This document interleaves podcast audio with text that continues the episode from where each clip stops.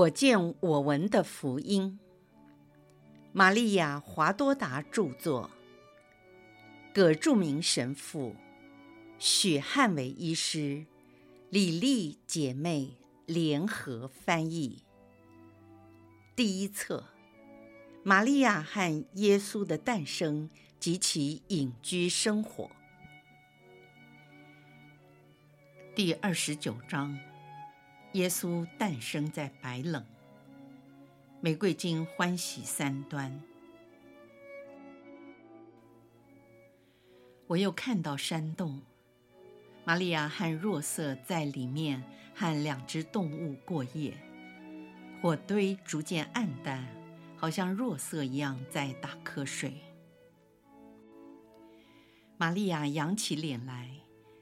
发现若瑟的头已经垂到胸前，如同在默想一样。玛利亚了解他要警醒的善意，如今被全身的疲倦给打败了。玛利亚禁不住笑了，她轻轻地坐了起来，然后屈膝跪下，没有发出任何的声响。如同蝴蝶停留在玫瑰花瓣上，玛利亚的脸上露出幸福的笑容。她祈祷时伸出双手，好似十字形，掌心向上高举着。她不嫌疲惫地持续祈祷，接着她又俯下身躯，脸孔贴在干草上。做更热切和更长时间的祈祷。若瑟惊醒的发现火几乎熄灭，洞穴差不多全黑。他投了一把很细的树枝入火堆，火焰又重新燃起。他再投进一些较粗的柴火，因为寒风真是鞭鼓。在这冷风凛冽的冬夜里，内外寂静无声，寒气从四面八方涌入废墟。可怜的若瑟坐在靠洞口的地方，全身都冻僵了。他靠近火堆，烘暖着双手，然后脱下草鞋，再烘暖双脚。当火逐渐兴旺。他转过身来，什么也看不见，只有玛利亚的白头纱，在漆黑的干草上，形成一条明显的分界线。他站起身，慢慢走向玛利亚躺着的草床。玛利亚，你睡了吗？他连问三次。玛利亚这才转身回答说。我正在祈祷。你需要什么吗？没有若瑟。试着睡吧，至少可以休息一下。我会试着睡，不过祈祷不会使我疲倦。玛利亚，晚安。晚安，若瑟。玛利亚伏伏在地，继续祈祷。若瑟为了避免打瞌睡，也在火堆旁跪下祈祷。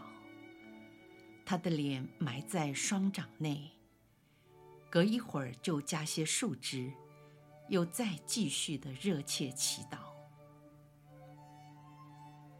深夜除了焚烧的树枝偶尔发出的爆裂声，和小驴踏着蹄子敲地的回音之外，四周万籁俱寂。一道银色的月光由拱顶的细缝中渗透进来，像不平凡的荧光，遍寻玛利亚。当月亮升高时，荧光便延伸，最后找到了她，就在她的头上形成了一道月华似的光环。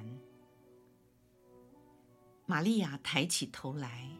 好像听到了来自天上的呼唤，他直起身跪着，脸庞在月光照耀下发出光芒，升华出一种超越人性的微笑，使他改变了容貌。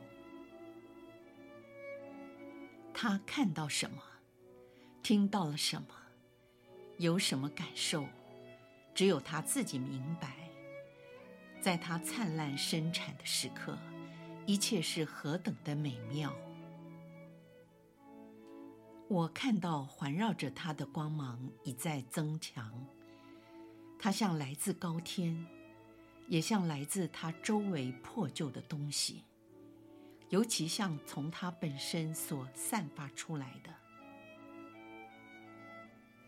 玛利亚深蓝色的衣服像勿忘草的蔚蓝，他的手和脸颊呈现清澈的水蓝色。就像被安置在一块蓝宝石所发射的光芒下，这颜色使我回忆起在天堂的神视中，和贤士们来访的时候，曾经看到的景况很像。虽然色泽淡了一点，但这颜色逐渐地扩散在它四周的东西上。使一切显得更加纯洁光亮。那光是从玛利亚身上散发出来的，正逐渐增强，超越了月光。它好像吸收了所有从天堂降下来的光芒，成为真光的宝。是他要把这真光带给世界。这真光是被四福的宇宙不能容纳的，人不能测量的，因为是永恒，是神性的。它正要出现，像似黎明，像似一团光的原子，不断的增强，有如潮水汹涌而至；上升有如乳香，下降有如激流，扩展有如一片障脉。那拱形圆顶布满了细缝和蜘蛛网，还有许多突出的残砖破瓦，和一片漆黑烟熏过、令人作呕的拱顶，仿佛变成像皇宫般华丽的屋顶。每一块石头都像一枚白银，闪闪发亮。每一条细缝都成了明亮蛋白石的光体，每张蜘蛛网的细丝都变成了像白银和钻石交织成的美丽帐篷。一只绿色的大蜥蜴在石缝中冬眠，好像是被皇后遗忘了的翡翠。还有一串倒挂的蝙蝠。像一座珍贵的玛瑙吊灯，那马槽上层的干草已不是干草，而像银丝，在空中摇曳，好似千丝万缕的银发。马槽下层的黑幕变成了一块擦亮的银子，四周的墙壁似乎披上了一片浮雕织锦，而那些白丝线。被一些珍珠似的刺绣给遮盖了。地面像什么呢？像被一道白光照亮的水晶。突出的泥土像落在地面的玫瑰花瓣，以表示对它的恭敬。土中的洞穴都像珍贵的杯子，从其间洋溢着馨香与芬芳。那光亮逐渐增强扩散，导致眼睛无法直视。童贞女却在这浩光中消失，她好像被刺眼的强光所形成的障幔完全吸收。接着出现的是母亲。当我的眼睛可以直视时，我看见玛利亚双臂抱着她的新生儿。一个红润丰满的小婴孩，挥动着他那玫瑰般花蕾的小手，踢着他那可以装在玫瑰花中的小脚。他以颤抖的声音在哭啼，好像一只新生的小绵羊，张开了似野草莓美丽的小嘴，露出了他抵着玫瑰红的上颚和颤动的小舌头。他的头是这样的金黄，好像没有头发似的，一个小小圆形的头。在他母亲的掌心中转动。玛利亚看着婴儿，她边哭边笑的青虫朝拜，同时低下头去亲吻了他。不是在他圣洁的额上，而是在他胸部的中央。这里有他小小的心脏，为我们而跳动着。有一天将被刺伤的心脏。他的母亲以他无电的亲吻，预先医治将来的伤口。公牛被哲人的光亮给惊醒，站了起来，四蹄踏地，砰砰作响，某某地叫着。那驴子转过头来，发出刺耳的叫声，可能是强光把它们给惊醒。我想他们是代表所有的动物，欢迎造物主的降生。若瑟正在热切的祈祷，仿佛神魂超拔，以致无视于周围所发生的一切。忽然，他被指缝间的奇特光芒给惊醒。他的手原本遮住了他的脸。但当他抬起头转过身来时，那只牛所站的地方刚好遮住了玛利亚。这时，玛利亚喊道：“若瑟，快来！”若瑟立刻冲了过去。当他看到婴儿，惊呆地停住了脚步，因出于无比的青虫，正想原地跪下。玛利亚再向他说：“若瑟，快来！”他左手撑在草地上，右手把婴儿紧紧抱在自己的怀中。玛利亚直起身来，走向犹豫不决的若瑟面前。若瑟原想向前走去，但又害怕失敬。他们四目交接，喜极而泣。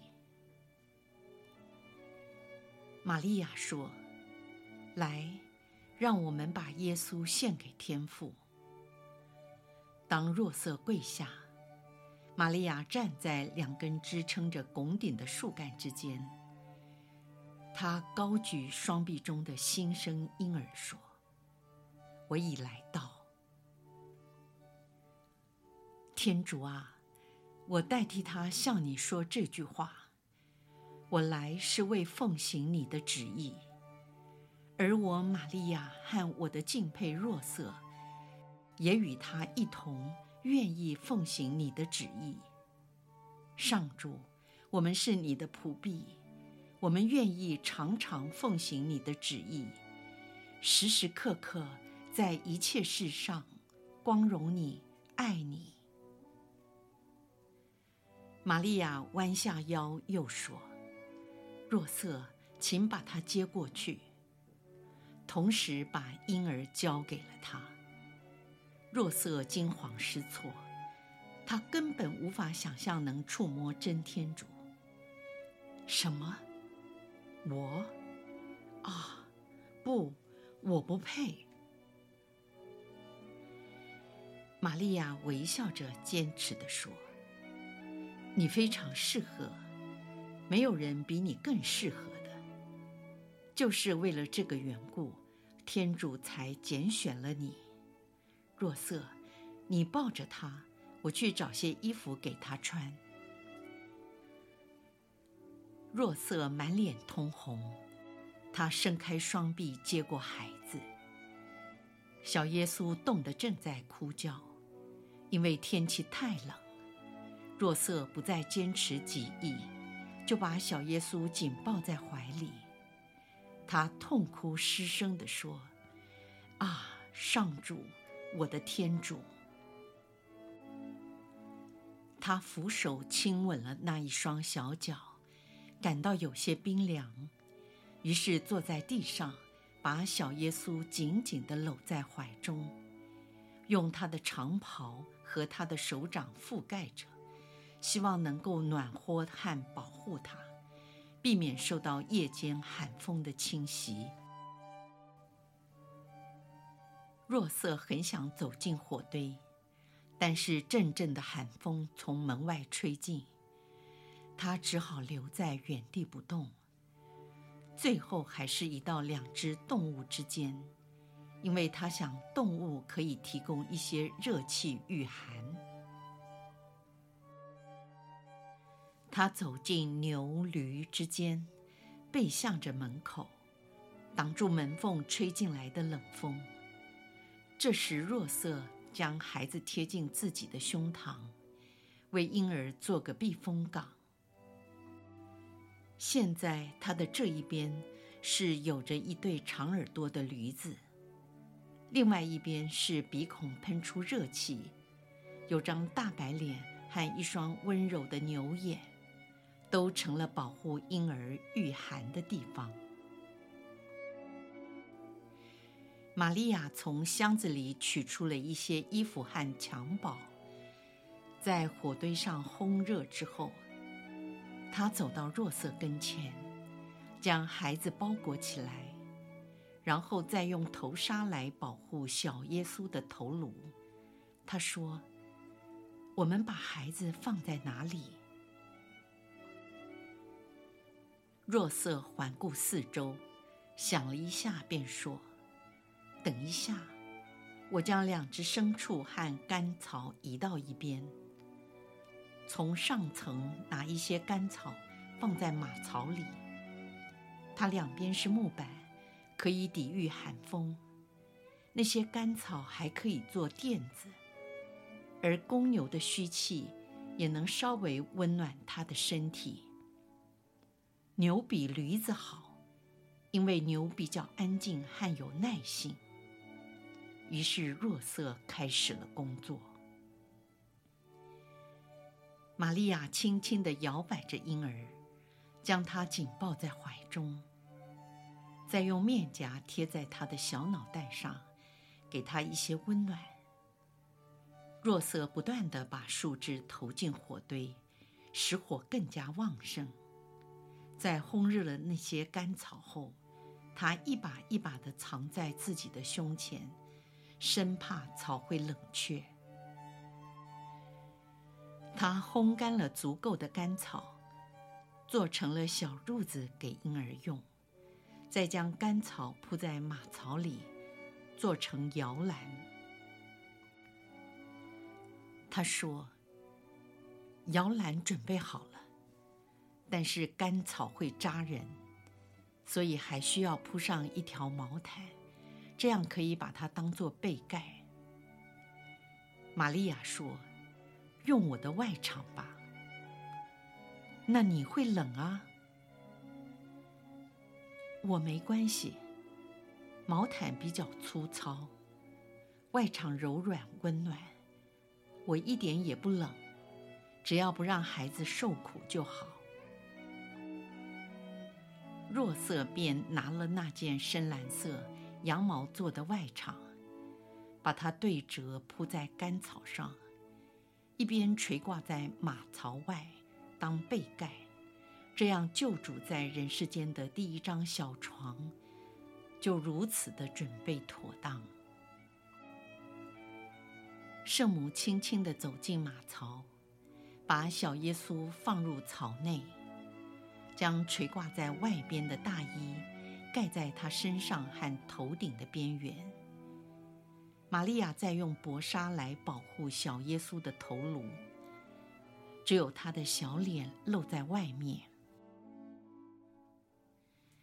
玛利亚和若瑟在马槽边弯下身来，喜悦地注视着婴儿初次的睡眠。襁褓和干草的温暖止住了婴儿的哭泣。甜蜜的声音，小耶稣睡着了。玛利亚说：“我曾答应过你，华多达，他要给你带来平安。你还记得在圣诞节的时候，当你看到我抱着圣婴，使你享受的平安吗？那就是你享有平安的时间。”而现在是你受苦的时间。你已了解，人借着受苦，才能为自己和别人赢得平安及一切的恩宠。耶稣的人性是经过极度的磨难和痛苦以后，才进入天主性的荣耀中。他是从天堂来的。而后回到天上的无限平安中。现在他从天上将自己的平安带给在世上爱他的人。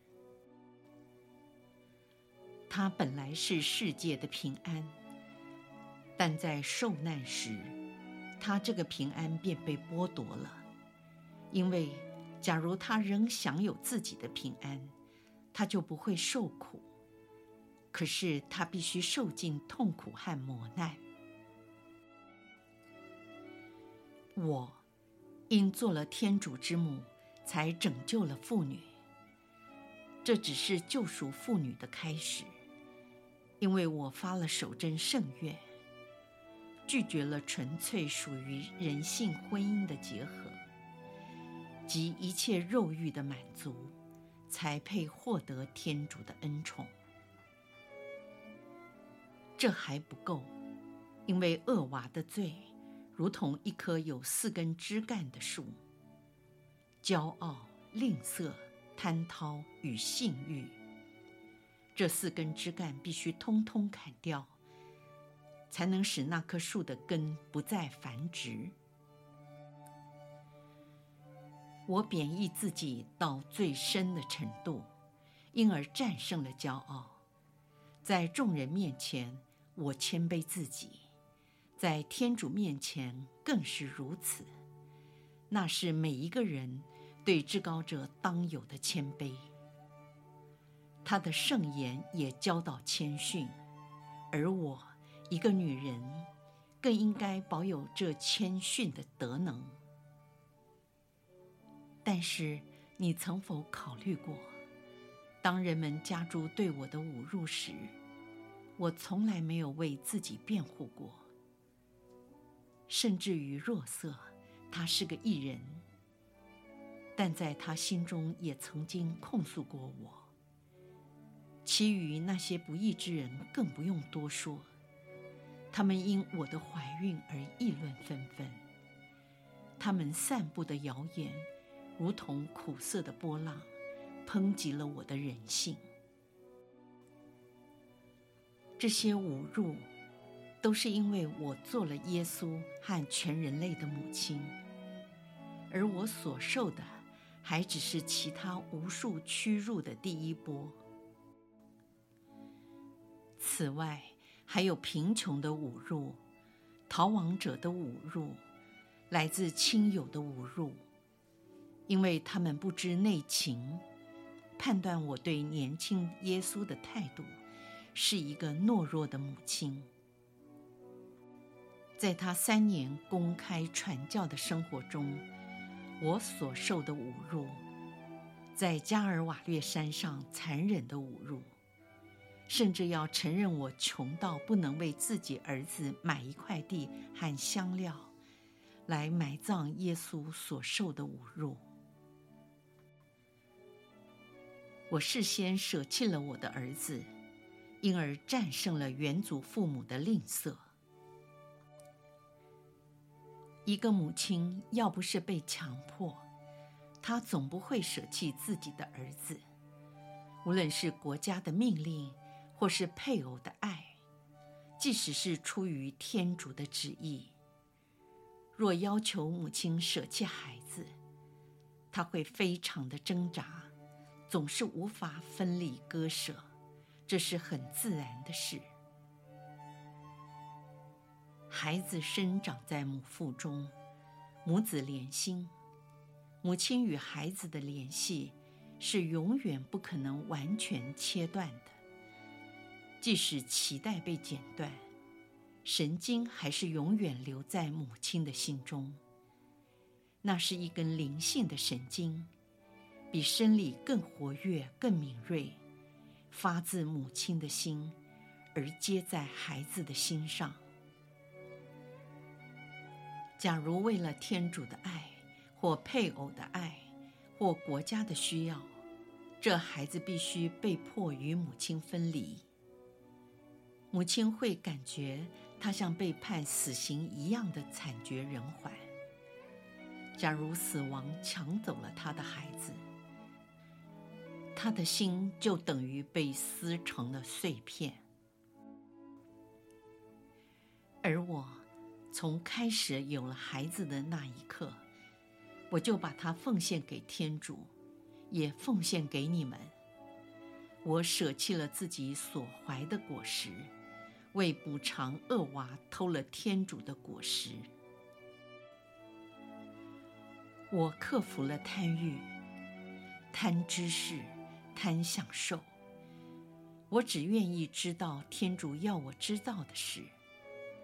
我不要求自己，也不要求天主，让我知道超过他要我知道的事。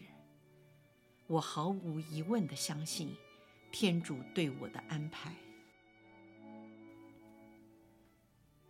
我战胜了对享受的贪欲，因为我拒绝任何感官的享受。我克制我的肉体，它是撒旦利用的工具。我把它与撒旦一起踩在脚下，把它变成为我升天堂的踏板。天堂，天主的住所，是我一生终极的目标。我唯一渴望的是天主，这种渴望如饥似渴。这不是贪欲，而是天主所祝福的渴求。因为天主要我们渴望他，我战胜了性欲，它是贪婪的极点。因为每一个无节制的缺陷，都引人进入更大的恶习。厄娃的贪婪本身应受谴责，何况又引领他进入淫欲的巅峰。他自己独自享受这快感还不够，还要把他的罪性延伸到最高点，所以对性欲有了深度的了解，因此才能主导他的伴侣参与这性感的享受。我改变了方向，不但没有下降，反而升华。我使我忠诚的伴侣。成为一位天使，因为我不但不使他下降，反而常常吸引着他向上。现在我拥有了天主，因此分享了他无穷的财富。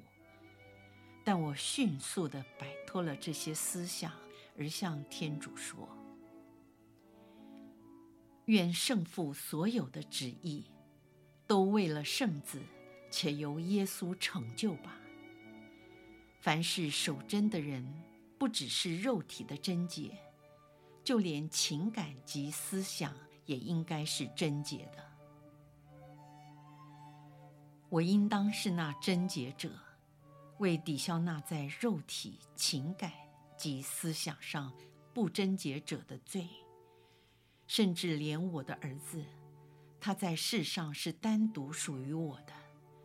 如同他在天上是单独属于天父一样，而我也一直保持自制，从未说过他是我的，我需要他。